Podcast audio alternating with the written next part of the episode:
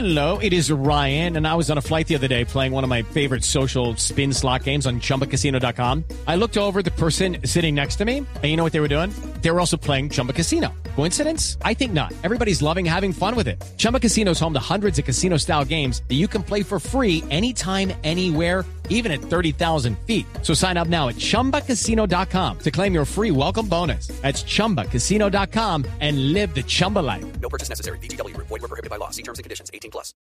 Noticias contra reloj en Blue Radio.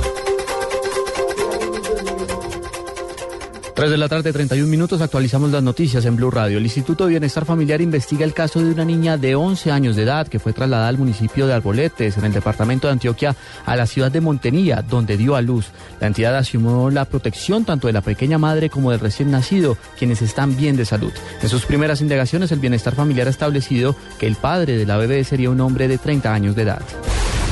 Las autoridades intentan cerrar el cerco en el sur del departamento de Bolívar para rescatar a cinco trabajadores de una multinacional secuestrados por la guerrilla del ELN. Entre ellos se encuentran tres extranjeros. El ministro de la Defensa, Juan Carlos Pinzón, anunció que ya fue desplegado un batallón de fuerzas especiales para adelantar una operación de rescate.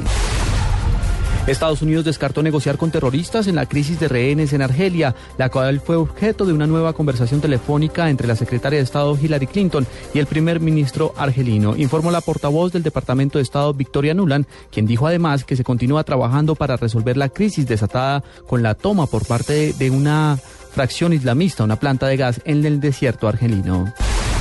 El aeropuerto londinense de Heathrow, el mayor tráfico el que tiene mayor tráfico en Europa, ha cancelado más de 400 vuelos por las intensas nevadas que han caído sobre la capital inglesa, mientras que el mal tiempo también ha afectado los servicios de trenes y autobuses en el Reino Unido. 3 de la tarde, 33 minutos.